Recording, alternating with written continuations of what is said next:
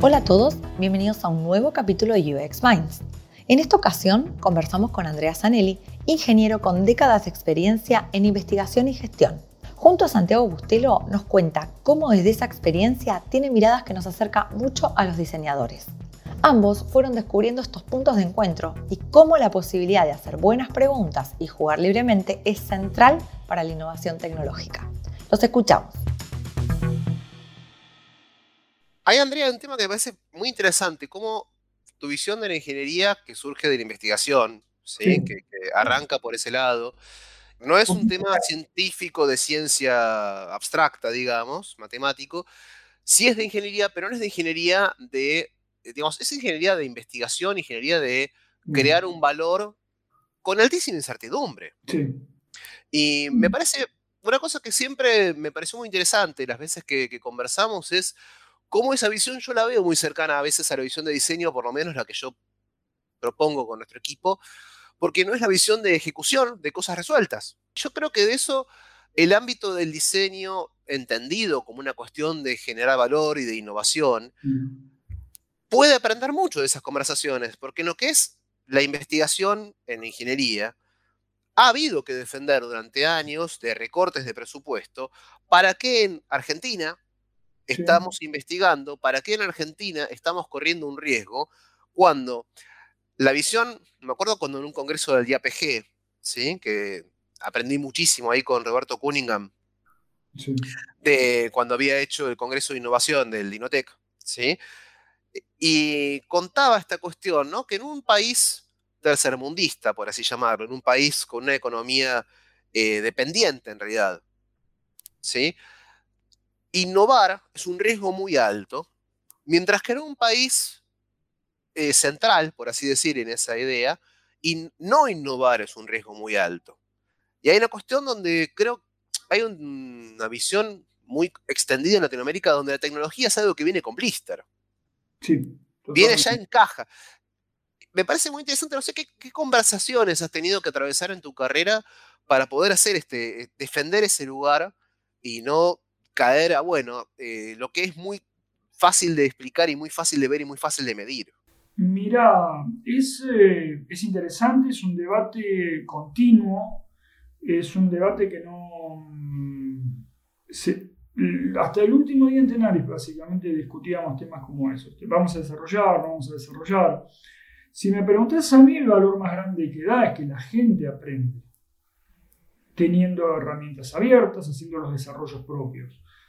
Eh, motivás a la gente. Y eso es independiente de una economía dependiente, con perdón de la redundancia, o de una economía del tercer mundo. Eh, es cierto que vos decís, yo quiero una solución cerrada, quiero rápida, vayamos rápido del punto A al punto B. ¿Qué pasa en el área de investigación de la ingeniería? Vuelvo, quiero, quiero dejar ese punto claro, no, no, estoy hablando de nanotecnología o de espacios de software. Eh, te encontrás con problemas variables. lo, que te, viene no es siempre lo mismo. Esa mentalidad del paquete cerrado es muy de un Fordismo, digo, van a venir 100.000 autos negros por mes, maestro, usted no puede. Y la realidad es que ni, siquiera es cierto eso, ¿no? La pintura negra se le acabó a este fabricante y de otra pintura, seguramente la boquilla no la procesa igual. Vos venís del diseño probablemente en algún momento de tu vida tocaste un aerógrafo. Entonces, eh, lo sabés. Eh, y, realmente en un país como el nuestro, eh, te, quedas atado a, una, a, comprar un paquete exterior, externo. Si no lo puedes desarrollar vos. No, quiere decir que vos tengas que desarrollar todo. Pero sí tenés que tener vos la capacidad, el intelecto, la inteligencia, la, la facilidad y, que vos lo puedas disfrutar, ¿no? De integrar cosas. digo, yo no, no, voy a desarrollar sensores de 30 es muy caro pero no voy a comprar un sensor completo armado. Déjame que yo pegue los string alguien aprende. Eh, ahí es donde uno se pregunta, ¿por qué tiene interesante la ingeniería? Probablemente tenga el proceso, el proceso mental, el proceso lúdico.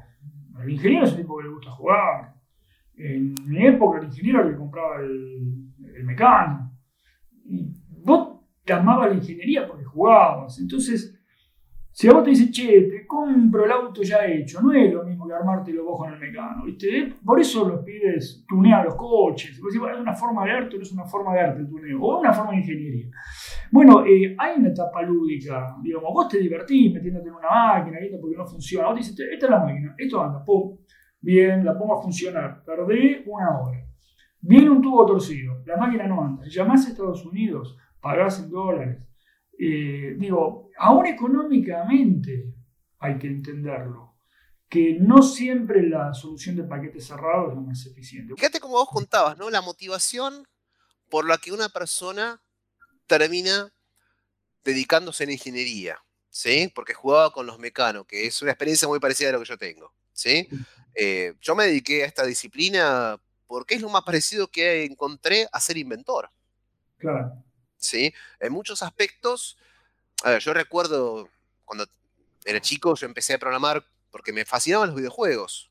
Tenía siete años y yo quería ser uno. Después lo logré finalmente. Se colgaba igual, ¿no? Em, y yo quería inventar cosas, quería crear cosas. Después en la carrera a uno se lo encasilla como que uno tiene que producir. Entonces cambiamos el propósito para la producción. A mí me parece que hay un desplazamiento grave, ¿no? De, pasamos de elegir una carrera que yo veo que la ingeniería del diseño tiene muchos puntos afines, y lo que contás, digo, fíjate cómo jugar con los mecanos o con los Lego, ¿sí? Puede dar lugar a un ingeniero o a un diseñador, porque también tengo esa experiencia, y cómo después la cuestión es que estamos hablando de cuestiones que es... Em, donde se, se, se hace como se termina alienando esa capacidad. Este, se considera que eso es una pérdida de tiempo. Me acuerdo una definición, ¿no? Una idea que es que la presión por producir ahoga la capacidad de crear. Por supuesto. Es, eh, a ver, matemáticamente, a mí me pasó muy, muy gracioso. Estábamos en. Venía un tipo y me decía, che, necesito tantos ensayos, tantos ensayos, tantos ensayos, necesitamos más ensayos a la máquina. Vean, eh, ¿qué ocurría si yo le ponía 100% de ocupación a la máquina para producir? Venía una idea nueva y la máquina no tenía lugar es como decir, bueno, yo tengo 16 horas diarias con él, de mi cerebro despierto, si lo uso 16 y media, ¿cuándo escucho un disco? ¿Cuándo veo un documental? Demás? ¿Cuándo veo un video de YouTube? A un youtuber para fritarme el cerebro en 5 segundos. la misma persona me dice, encontré un paper sobre ocupación óptima de máquinas en un centro de investigación. Abre el paper y decía, tenés que tener ocupado 50% del tiempo. Yo no sé, no se puede sacar ese óptimo. No hay forma de medir las variables que entran en juego. Pero básicamente la conclusión es, tenés que tener espacio libre para meter la idea, la creatividad. Entonces, la misma persona que me estaba pidiendo productividad, me traía un trabajo donde mostraba que la productividad in extremis conspira contra ese espacio que necesitas para, para que una idea entre. Hay un tema, Andrea, que tiene que ver con otra definición, que es Em, a veces esto de nutrirse, otra, otra mm. palabra es inhalar y después exhalar. Porque está la cuestión de la productividad pensando como la exhalación constante hasta quedarse sin aliento. Te quedas sin espacio, te quedas sin. Eh, tus neuronas no dan más, tus ideas no salen. Eh, te persigue, eh, te ocupa todo el tiempo, te, ocupa todo el tiempo. Vos necesitas ese espacio lúdico, pero realmente funciona el espacio lúdico, ¿no? Eh, surgen las ideas y después impactan en la productividad positivamente. El día que la máquina se rompe, ¿qué haces? Llamamos a Estados Unidos porque la compré hecha. Eh, vos tuviste tu espacio, te guardaste un cachito, la conoces, te gustaba el mecano, te gusta la máquina nueva, le pusiste un sensorcito porque te cayó para probar, eh, conspiraste o trabajaste en negro durante un tiempo, a escondidas. Eh, eso para después. a nosotros nos ha pasado también eso. Por ejemplo, los primeros proyectos donde estábamos eh, incorporando sesiones con usuarios, los clientes que no sabían qué era o desconfiaban, ¿no? Decían, ¿y por qué vas a cobrarme más? Se supone que vos ya sabés, como si mi trabajo fuera tener respuestas en el bolsillo, pero más nuevos. Y las hacíamos también escondidas, entre comillas, y después las empezamos a mostrar pero sabiendo que desde el principio, si, si preguntábamos, nos iban a decir que no. Hay mucho de lo que contás que, que me contás cuestiones que vienen de la década del 80 en ingeniería, que nosotros estamos viendo hoy en el 2020 en diseño. Hay un drive de productividad en la cultura, si querés, occidental, occidentalizada, noroccidental, atlántica, ponerle el nombre que vos quieras, eh, que tiende a ser siempre dialéctica, ¿no? Productividad versus creatividad no funciona. Alguna vez me preguntaste por qué veo el mundo de veces de una manera... A, nosotros nos metieron mucho en la cabeza en el secundario, un profesor en particular, eh, el hombre del, del Renacimiento. Eh, te, te, te, queda ese modelo que vos tenés que ver un poquito de todo, tenés que alejarte y ver la humanidad, ¿no? Humanismo en ese sentido, ¿viste? te dan un paso para atrás. Entonces vos sabés que no hay manera de que, que el, sistema funcione como parte separada. Vamos a la productividad, productividad, no vamos a dejar un solo espacio para que el tipo vaya a ver el, el Miguel Ángel, ¿viste? Ese tipo se te frita. Eh, lo corres un milímetro y no te sirve absolutamente para nada. Y hay otro tema, Andrea, que es también creo interesante entender que la productividad del ingeniero y la productividad del diseñador no es en hacer los planos más rápido. Es en hacer el plano tan bien que después tu producto funcione bien. Porque tu productividad no es la tuya, es la de lo que vos construyas. Hace poco me, dieron un, un esquema, ¿no? Dice, tenemos que optimizar esta nave industrial. Analizar la optimización de la nave industrial. Entonces agarraban y medían los kilómetros por día que se movía una pieza. Entonces minimizaban esa variable. Entonces decís, che, alto, alto, alto, alto. Y si no uso la nave, directamente, hago otra cosa. Uh, mirá, qué bueno, uh, se me ocurrió. Y sí, porque estás mirando a resolver un problema, optimizarlo matemáticamente cuando haces una optimización local, ¿no? Eh, la falta esa del zoom, de irte para atrás y ver la escena. La productividad sería, tiene ese factor contraproducente. No la tenés que dejar de lado. Estamos en un mundo capitalista, hay que producir más, es, importante. Uno y lo otro, no es uno o lo otro. E, el énfasis en el y. Vos no tenés que dejar de lado la productividad. No podés obsesionarte con esa.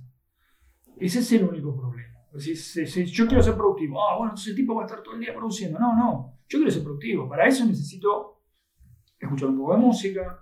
Y, no en el sentido neurocientífico, bueno, mis neuronas se desconectan. En el sentido aún creativo. Eh, vas a tener mejores ideas, ideas más productivas, eh, ideas nuevas. La persona que está haciendo ese trabajo es una persona. Sí, y eso también se deja de lado. Yo tengo una expresión que digo, en la década del 60, la droga de moda, 60, 70, ¿no? Las drogas eh, del momento eran los alucinógenos, porque el mundo era una porquería, así que, imaginemos otro. Después en los 80, 90, 2000 teníamos tal vez la droga de moda, era la cocaína, la, ambición, la producción. Y ahora es el clonazepam. Si hay algo que, que, caracteriza nuestra década es el clonazepam, que es la resignación. Estamos quemados. Está tan normalizado, ¿no? Que eso a mí me llama la atención, me llama mucho la atención que se haya normalizado a tal punto un desvío de decir, si la gente tiene que estar medicada para trabajar, el trabajo no debe ser bueno.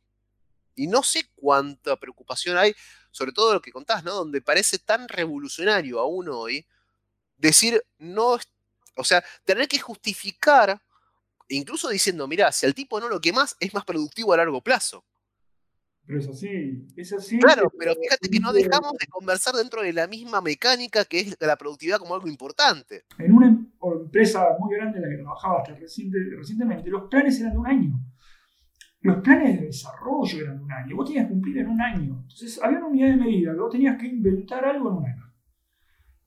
Entonces, Estamos en siglo XXI, estamos en la segunda década del siglo XXI, no podemos estar pensando todavía eso. Recién se les había ocurrido la idea de decir, bueno, capaz que podemos solapar los proyectos entre los años. Entonces, te ponen en productividad y te ponen plazos, que es aún peor. Yo en un año te mido cuánto produjiste. Ya está, se te quemó la capacidad de, de crear. Sí, encuentro mi tiempo libre, pero en un año tengo que llegar con 127 ideas, ponele, ¿no? Productividad en el, ámbito creativo, tengo que llegar con 5.000 horas de uso de una máquina sobre las 7.000 disponibles. Y mes a mes te dicen, che, pero usaste tantas horas, te quedó algo libre. Sabés que ensayé una cosa nueva. Está bien, pero ¿cuántas horas te llevó? No, estamos midiendo eso, es un producto nuevo, ¿me entendés? Esto es nuevo. Eh, existe esa productividad y encima esas eh, barreras. Cumplimos un año calendario, llega diciembre en la Argentina, tiene que haber quilombo. Eh, la creatividad no puede estar restringida a eso, más allá de las estaciones, los colores, los olores y las alergias que generan las diferentes estaciones. Eh, hoy la creatividad, la productividad se pauta en sprints, si estás siguiendo algún método 15 días, vamos a hacer un sprint, un scrum, y sacamos una idea en 15 días. No funciona así, ¿no? Ahí yo veo que se trata de generar soluciones, em, de proponer métodos que hacen sentido, que parecen consistentes, ¿no? Que uno los lee, escucha y, ¿no? y, para problemas que son tan complejos. Y además, lo gracioso es que una vez que te funciona el método, capaz ahora el problema es que tenés entonces, una vez que ese método funcionó, ahora no tenés ninguna garantía que funcione porque ahora el problema es distinto. Tenés otra índole a trabajar. Hay un montón de cuestiones donde veo nuevamente, ¿no? Como Scrum, por ejemplo, que contabas, viene propuesto por las áreas de ingeniería, pero Scrum funciona muy bien cuando es una metodología de ejecución, no para inventar. No, no. Está muy bien para una metodología de ejecución donde además en el equipo cualquiera puede tomar cualquiera de las tareas que están en el, en el backlog. ¿Sí? Si vos tenés tareas, este, nos pasa mucho en diseño, ¿no? que estamos trabajando en ese quiebre, donde uno de los temas que aprendimos con Lean, o con, si querés, calidad total, como le llamamos en la década del 90, es lo mismo. ¿sí? Eh, pero el tema es que el pase de manos es un desperdicio. Entonces, la idea es que en Scrum vos reducís las esperas a cambio de generar pases de manos. Entonces no tenés, es, digamos, de algún lado la sábana te va a quedar corta y la, la, capacidad de la gestión, que es lo que vos desarrollaste tantos años, tiene que ver con conocer esas variables, hacer un balance con qué es lo que te conviene manejar. Si vos lo mirás bien, todas estas metodologías y decís, esperemos un segundito, eh, esto es todo razonable lo que dicen, por eso se venden. Lo que pasa es que le cambiamos la etiqueta. Eh, eh, ¿Te acordás el libro ese que era llamado El Secreto? Fue un bestseller. Eh, que era un, creo que era una autora que proponía un método para ser millonario, vendía el secreto, ¿no? Y me acuerdo un crítico que hizo un comentario muy inteligente, dice, la verdad este libro no tiene nada original, el secreto lo conocemos hace miles de años, el verdadero secreto, que ya sabe la humanidad, es el que convence a otro que tiene el secreto y le vende esa convicción. Ese es el único secreto para hacerse millonario. Y yo te veo estos métodos tan buenos, aparecen sistemas armados en estos conceptos y básicamente hacen cosas razonables. Si hago esto primero, después no puedo hacer más de cinco cosas por día, mi to doing, done. Eh, ok, maestro, no me lo vendas como una cosa nueva. Si uno para, piensa, estas cosas salen solas. Los métodos japoneses, el método Toyota, era hacer las cosas prolijas, no se aleja mucho de eso, no perder tiempo en boludeces, hacerlas ordenadamente y fijarte, si te equivocaste, lo corrijo y lo vuelvo a hacer, nada más. Ahora te lo venden, vienen 27 millones de asesores, viene todo un ecosistema de eso y se lo venden a los CEOs y vienen los CEOs dicen, no, viene un tipo que me contó una cosa buenísima y vos te querés matar. En una entrevista laboral me dicen, pero usted está certificado como Program Manager. ¿Perdón? Eh, ¿Usted conoce el PMI? ¿Qué es el PMI? Program Management Institute. Uy, carajo, para hacer... Mm, yo manejé proyectos durante 30 años no tengo esto. Bueno, debe ser una boludez. Entro, uso 5 mil dólares para la certificación. Ah, me están pelo, señores. ¿Y esto después qué hago? Mido los metros que se movió la pieza aprenda a medir esos metros y no me doy cuenta, maestro, que no necesitaba mover la pieza. El truco era que no había que mover la pieza en ningún momento. Entonces, eh, hay mucho de eso con todos estos métodos modernos. Sirven, sirven para educar a una persona que capaz que está así, metida con la productividad, con las unidades. Entonces dice, uy, mira, apareció un método en el cual me explican que tengo que parar a pensar. No lo sé.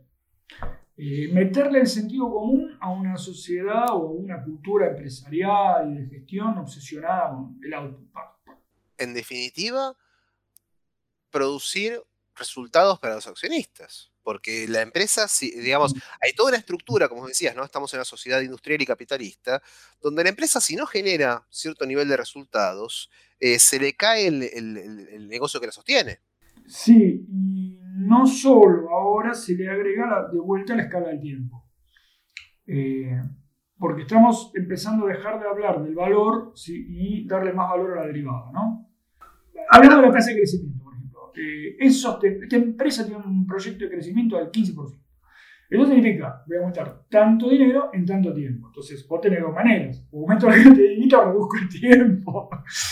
Entonces, eh, hay como una aceleración, hay como una búsqueda de tener más resultados en menos tiempo, ¿no? No es solo satisfacer al accionista, sino satisfacerlo más rápido. Entonces el accionista viene y me dice, no, pero tengo este método que me va a dar los mismos resultados más rápido. Eh, pero es una proyección. Eh, terminás en el viejo chiste de que un project manager es el tipo que cree que nueve mujeres en un mes dan a luz. Eh, eso es lo que yo te decía de la escala del tiempo. Hay escalas, como dice mi psicólogo, cronológicas y escalas lógicas. Y eso no se reduce, o sea, la velocidad a la cual se producen las reacciones químicas en nuestro cerebro, la velocidad en la cual tardamos en escuchar como hablábamos hoy. La sonata 111 de Beethoven Puede durar 14 o 18 minutos, no la vas a escuchar en un minuto. ¿Vos te acordás, sobre todo en la década del 50, 60, que empezaron los métodos de lectura veloz? Lea a Melville en una hora. Eso no funciona. Pero hacia eso vamos. Eh, dice, bueno, voy a tener ganancias, pero ¿en cuánto tiempo? Ah, yo soy un unicornio porque yo garantizo ganancias en menos tiempo, yo te produzco más. Y en todos los ámbitos creativos, y ahí se une particularmente el diseño, particularmente la investigación, en parte la parte creativa de la ingeniería, eh, las ideas requieren una maduración, requieren un tiempo, requieren un desarrollo, y no hay método Lean, no hay método Scrum, no hay método Toyota que te lo pueda salvar. No hay cinco personas pensando simultáneamente, piensan lo que una persona tardaría cinco días. No hay manera, no hay manera. Hay un tema ahí que tiene que ver también con cómo no podés sumar juniority y generar seniority. ¿sí? O sea, una persona que tiene cierta experiencia simplemente toma decisiones de otro tipo. Y no está mal no tener esa experiencia o tener cinco personas de, con cinco años de experiencia en vez de una con 25. Son cosas distintas. Claro, pero ¿qué te entra? Decís, cinco sueldos de junior son un sueldo de senior. Como cada dólar significa un output en el punto de vista de la gestión estrictamente matemática, yo le pago a 5 juniors y tenemos que tener el mismo resultado. Cuando vos abstraes algo, cuando generas alguna variable abstracta y perdés el sentido de, la, de lo que refiere esa variable, empezás a plantear absurdos. Y lo que sucede también es que dentro de las organizaciones hay una escala de autoridad en la cual ese absurdo se plantea como algo que debería estar ocurriendo y con lo cual, me decías, se mide a la gente. Si la gente produce de acuerdo a lo que ese absurdo propone o impone. Y como decías antes, yo me pregunto, ¿no? Pues las metodologías te proponen formas de medir a veces, pero ¿hay una forma de medir las metodologías? Eh, no. Entras en el famoso tema de los paradigmas de Kuhn cuando hablas de cosas que no son comparables, no son enteramente comparables. A ver, hoy en día, y es un problema serio, se mide a partir del dinero.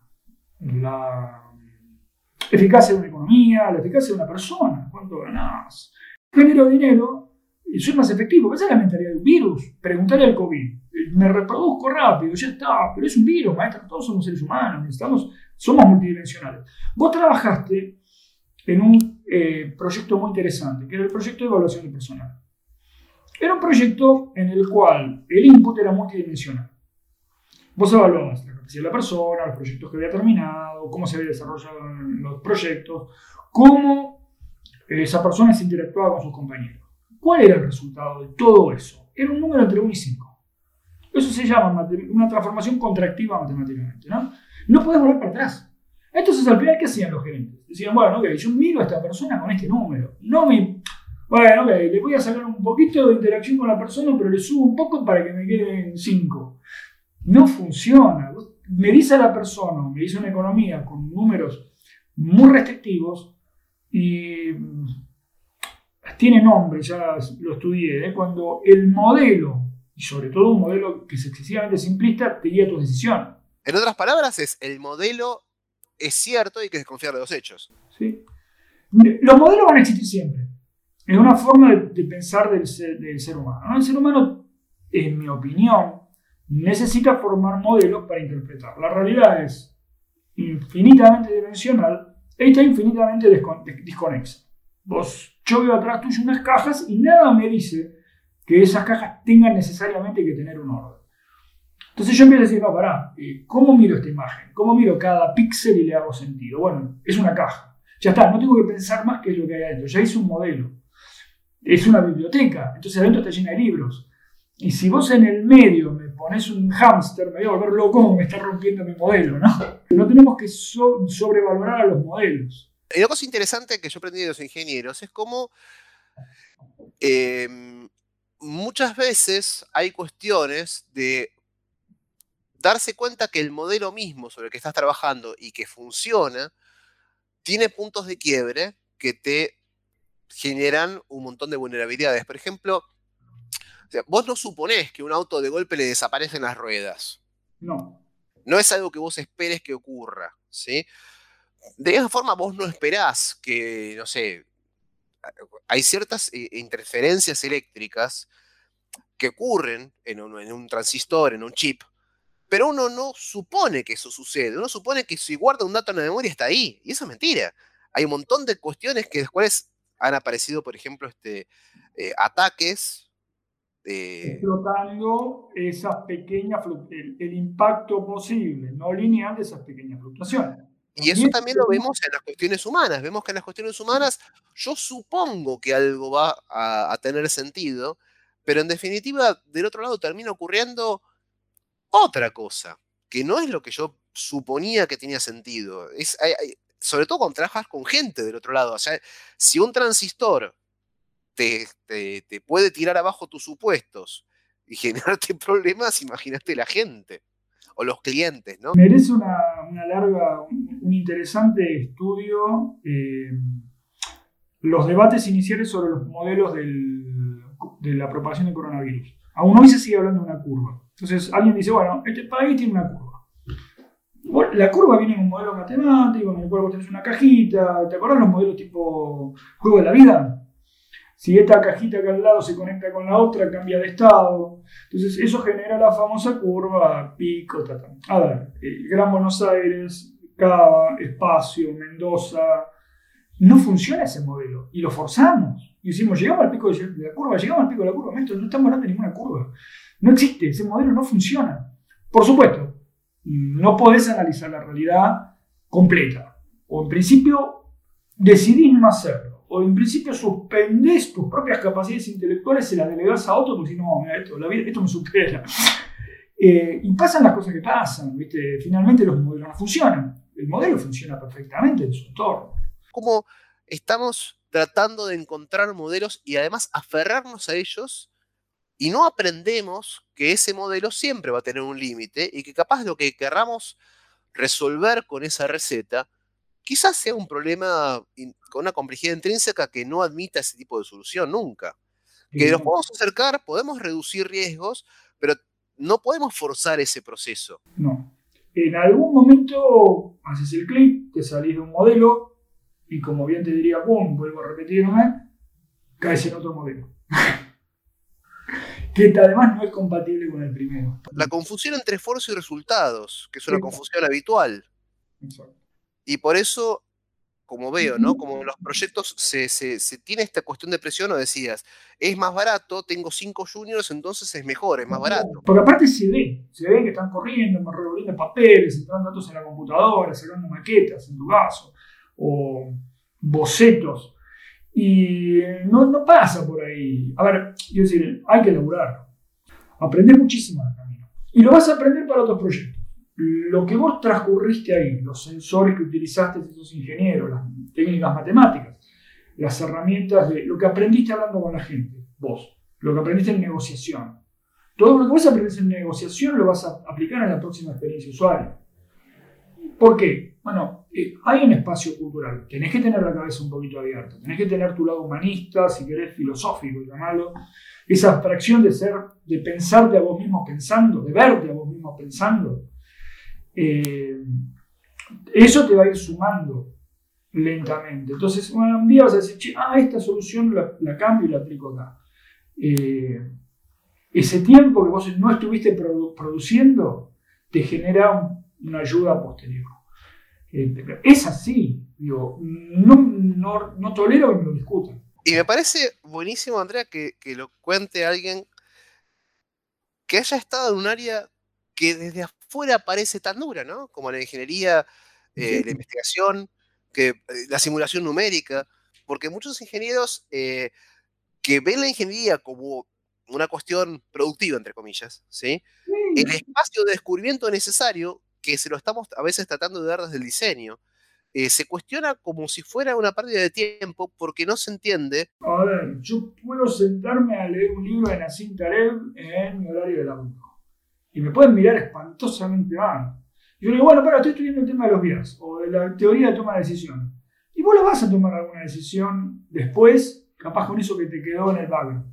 A ver, hay un tema de maduración. Tener una experiencia eh, no es verla en la televisión, no es que te la cuenten, la tenés que transitar. Y no hay otra manera que con el tiempo, con los años. Y lo lamento, porque cuando vos sos joven, y todos hemos sido más jóvenes, y hemos creído que sabíamos todo porque leíamos a gente grande que había tenido las experiencias, ¿no? Pero hay que transitar. Entonces vos venís y decís, che, maestro, mire, la productividad no es así. No te lo van a entender, ¿eh? realmente no te lo van a entender.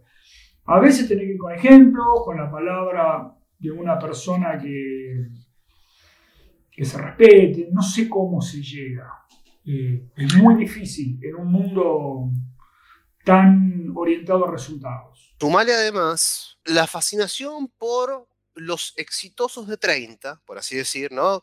Fulanito eh, tiene 30 años y es millonario y armó una empresa, ¿no? El caso de los personajes como Bill Gates, Steve Jobs, que son anomalías. Y está muy bien. Y esa gente, hay muchas cosas que tuvo la suerte de poder sobrevivir sin aprenderlas y las pudo aprender después. Y la empresa sobrevivió a ese, a ese defecto, o tuvo quien lo cubriera. O de hecho, si Steve Jobs hubiera muerto en 1995, hubiera sido un fracasado. Porque él, fíjate, en el 95 es cuando Pixar saca Toy Story. Entonces, esa inversión que le había hecho sin una dirección muy clara, pasa a ser una inversión en un blockbuster, ¿no? En una, uh, fábrica de éxitos. Y dos años después, Apple compra Next, que la había fundido. Si hubiera muerto en 1995, 94, hubiera sido la historia de un tipo que empezó una empresa, lo echaron por insoportable, empezó otra, la fundió y después compró otra empresa y no sabía hacer con ella. Eh, a ver, toda esta gente que a los 30 años logra fortunas eh, considerables, tiene todo mi respeto. Yo no lo puedo hacer, no hay ningún problema, no voy a decir. Pero como vos decís, son excepciones. El otro día leía sobre hábitos de creatividad. ¿Cómo es la gente creativa? Y bueno, alguien creyó leer un pattern en los horarios de sueño relevados de los diarios personales de Franklin, Bacon, Kant, Newton. Dice, miren, esto dormía en estas horas, ya está, te empaquetan y te venden el modelo. Es el riesgo del Big Data, ¿no? Creer que van a aparecer patrones. Yo te conté en algún momento, estaba haciendo un curso, eh, bastante impresionante. La persona, Universidad de Michigan, eh, dando el curso, dice, bueno, vamos a utilizar acá un método matemático para comparar dos hipótesis. Eh, vos vas a leer la base del modelo matemático y dices, vos no puedes comparar tiene que ser cantidades comparables, los volúmenes de las dos muestras. Bueno, el modelo toma una muestra de 15.000 contra una de 500. Cuando las combina, la de 500 le quedan solamente 200 ejemplos. Bueno, no importa. Hagamos de cuenta que esto, y esto da un resultado significativo. No, señor, usted se equivocó muy mal. El viejo ejemplo de, eh, vos lo escuchaste alguna vez, que se demostró que el aumento de consumo de helado en Chicago provocaba el aumento de tasa de homicidio. Señor, está leyendo cualquier boludez.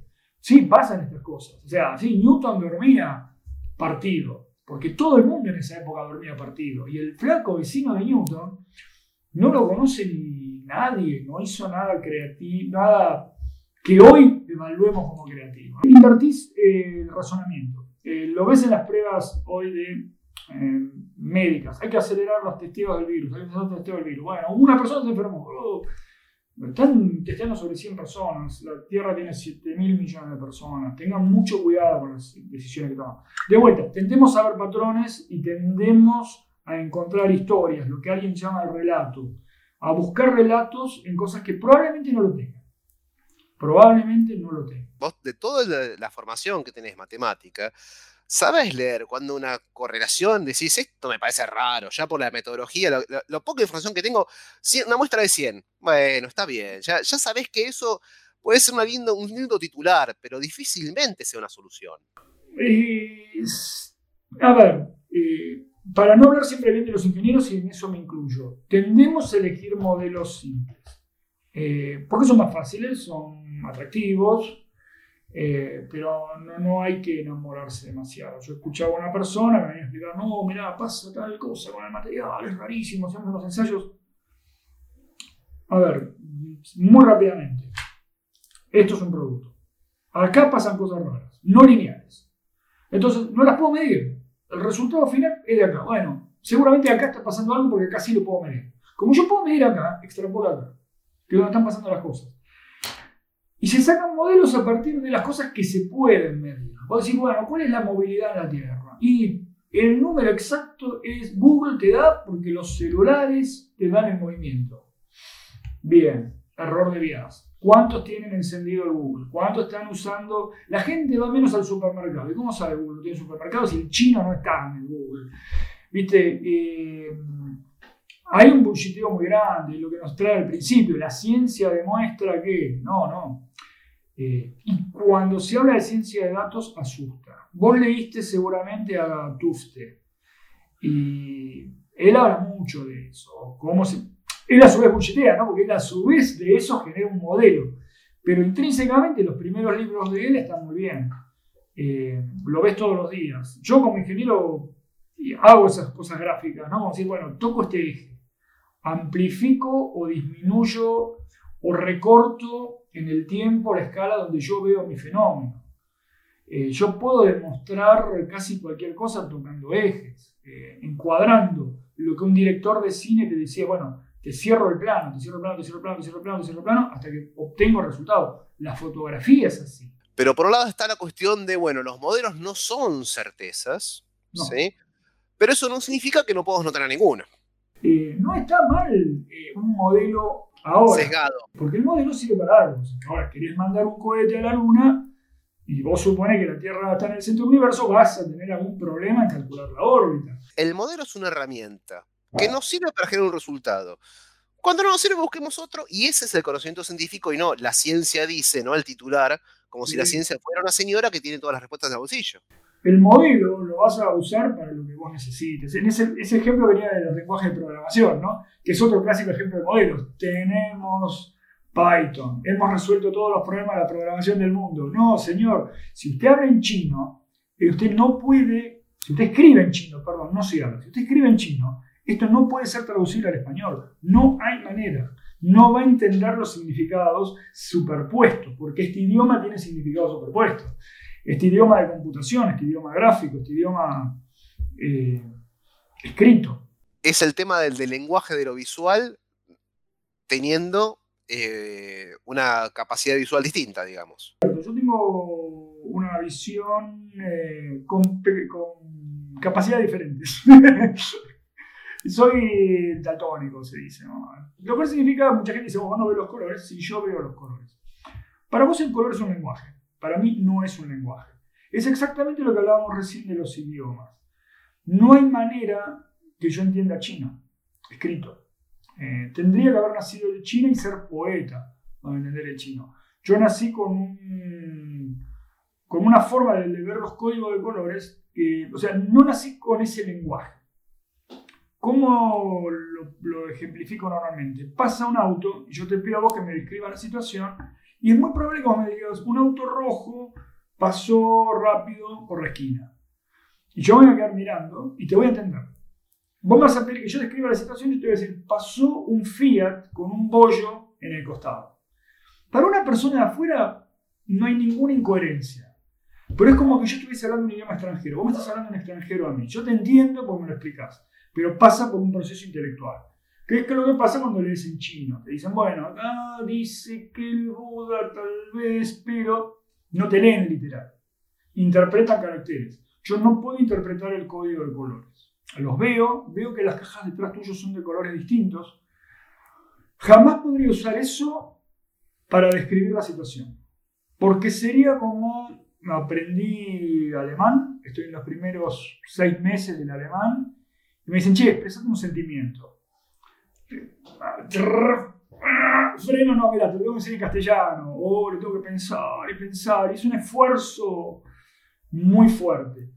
Le pido a la audiencia de diseñadores, muchachos, acuérdense de nosotros, somos el 4% de la población. Bueno, fíjate, Andrea, como yo creo que fuiste una de las primeras personas que me hizo ver por tu experiencia personal, ¿no? El tema de la accesibilidad. Yo lo, estaba viendo ese tema en diseño y lo vi contigo, o sea, mm. hablando contigo de cómo vos, eh, a qué atendías, me parecía fascinante, y me dio ahora, después de un pequeño accidente, un accidente menor, este, que tengo limitada mi movilidad, que tantos años de haber este, abogado por la accesibilidad, ahora me toca disfrutar de sus beneficios. Es lo que hablábamos de los paradigmas. Es muy difícil entender que una persona no está en tu paradigma. Eh, a ver, es muy fácil, si lo, veías a Stephen Hawking, decir, sí, no, esta persona no puede caminar. Vamos a diseñarle algo. Ahora, mi caso es eh, capaz una capacidad diferente de las más benignas que podés imaginar te deja 99,9% funcional. A lo sumo no puedes manejar aviones de combate, aviones comerciales, porque, bueno, el botón rojo, ¡ah, el rojo que se cae el avión! el que tiene una L o el que tiene una R, ¿no? Eh, fuera de eso, nada, está todo bien. Pero, de vuelta, estaba en este curso y decían, hagan una escala que vaya del violeta al azul para mostrar la sensibilidad de una variable. No puedo hacerlo. Eh, eh, porque el color no es una variable. Entonces, ¿qué usas? Hatching usas texturas, usas geometría. Entonces, cuando tenés que comunicar algo visualmente, tenés un montón de herramientas, pero te tenés que acordar que hay una herramienta que no funciona. Y los diseñadores la tienen en su paleta y es muy difícil ponerse en la cabeza del otro. Vemos los colores, pero no los vemos igual. Y no va a ser, van a ser como que no sabemos usar verbos, L, o no sabemos usar cierto grupo de adjetivos o un nivel de sordera que no llega a ciertas notas, ponele, ¿sabes cómo sería? Vos escuchás todo menos entre 1000 y 1200 Hz, un agujero en el medio. Y, bueno, como la música es un continuo, o viste cuando escuchás en estéreo y uno y anda mal el cablecito y vos decís, che, ¿qué pasa? Eh, estoy escuchando eh, la música, ¿escuchás música? Sí. ¿Escuchás esto? Sí, pero no suena igual. Bueno, es eso, ¿no? No, no es que no escuchás le sacaste un poquito de información que encima está un poquito escondida. La persona que tiene esa percepción se apoya en otras cosas, como la gente que quizás de una canción se queda con la letra y no con la música, no sé. Y lo mismo, adentro de la canción, empezar a escuchar las, metáforas. Eh, porque en el fondo siempre lo lindo está en la metáfora, ¿no? ¿Qué le pasa al disminuido en alguna de sus capacidades, capaz que se pierden las metáforas. ¿Qué pasa cuando traducís mal, perdés la metáfora? ¿Qué pasa cuando haces un modelo muy restrictivo? Eliminás las metáforas. Porque esto se hace así, no hay forma de salir, no entendés el chiste. Esa gente que no entiende los chistes, ¿no? Eh, hay la metáfora, la podés extender a un montón de cosas y es como lo que le da el sentido, el grado artístico, el juego a, la vida, ¿no? Eh, salirte del modelo, bueno, cada vez que yo digo el color azul porque es el mediodía. Eh, no podés ver, eh, pensé en los impresionistas que rompían el color, bueno, pero esto no es el mar, hay un marrón, verde, amarillo en medio del mar, el mar es azul. y bueno, hay toda, en la metáfora hay todo un sentido que se construye a través de la metáfora, y la persona que no lo puede llegar por una disminución física, por una capacidad intelectual, por hacerse un modelo, se lo pierde. Hoy se habla mucho de crear contenido, como si es simplemente, bueno, meter más volumen, pero ¿y el sentido? Nos vuelve a traer el tema de la productividad. ¿Tengo que subir un posteo por minuto, por segundo, por hora? ¿O tengo que decir qué quiero decir antes de decir algo? ¿Qué aprendí en el camino? Eh, decía el Buda, no abras la boca si no vas a decir algo hermoso. Eh, si no es para decir algo hermoso, probablemente. Eh, ¿Dónde aportamos algo de sentido? ¿Dónde aportamos algo de valor? Algo que nos haga ser mejores. hablábamos del proceso, hablábamos de ingeniería. ¿Es comprar una máquina y meterla a producir, hacer realmente algo mejor? La gente que la está usando está aprendiendo. Se habla mucho de la transformación del trabajo. 2.0, 3.0, 27.0. Ahora van a ser todos programadores, ahora van a ser todos... La persona, el torneo, en el caso del oficio era distinto, pero hoy el que opera una máquina, a mí me parece importante que lo disfrute. Y no para que sea más productivo, sino simplemente para que su vida tenga otro sentido más. Hago algo y sé para qué lado va. Ahí hay una definición que me gusta para cerrar esa idea de... Eh, no me acuerdo el nombre, creo que se llama Arne no, no me recuerdo ahora el nombre de un colega, que decía que la que una empresa del siglo XXI, o una organización, puede ser gubernamental, no del siglo XXI, debería plantar, plantearse maximizar la felicidad de todos los stakeholders como misión. La cuestión es, somos millones de, miles de millones de personas en este planeta, y hay una cuestión donde también ese volumen humano también tiende a la comoditización de la vida, de las variables, y esa búsqueda de sentido me parece que es interesante plantear que la misión de los equipos, de las personas, de las organizaciones, vaya en esa dirección en lugar de ver si yo puedo sacarle un tanto por ciento o un tanto coma cero por ciento más de productividad o de mercado, sin que eso signifique, bueno, no hagamos nada por lo mismo. No, no, no, no, no, para nada. Eh, vos mirás una organización y en promedio eh, la gente es como la gente común, usemos una distribución, un 80-90% de las personas quiere estar bien. A ver, eh, y eso significa, bueno, yo tengo que poner este fierro, pasarlo de acá, acá, tengo que saber por qué, para qué, está bueno saberlo. Eh, hay una norma de competencia técnica de laboratorios, ISO 17025. Un laboratorio, si lo considera competente, para considerarlo competente, las personas tienen que saber para qué se va a usar eso que está ensayando. Porque sí, yo puedo hacer una atracción y medirla acá en la China, en la India, un millón de veces y tener el mismo número, pero no sé para qué. Eh, la persona que sabe para qué puede agregar valor. Te puede decir, che, ¿sabes qué? Me parece que un fierro por acá no va a pasar o que esto no sirve para la aplicación. No importa que me hayan pagado y que tenga una alta productividad. Parar, reflexionar, mirar. Eh, mirar alrededor de uno. La persona que puede hacer eso eh, es más productiva en el mediano plazo, no produce más en ese momento, eh, que eso es lo que tienen que entender las organizaciones. Eh, va a ser más productiva a largo plazo, porque va, la felicidad pasa por, porque lo que está haciendo sirve. obviamente, esa misma persona vos sabés que después tiene un hobby. Tiene abejas y hace miel, eh, arregla autos, arma maquetas, escucha noise japonés, o le gusta ver series de Netflix. A ver, está todo bien, son dos vidas separadas y yo creo realmente en eso, ¿no?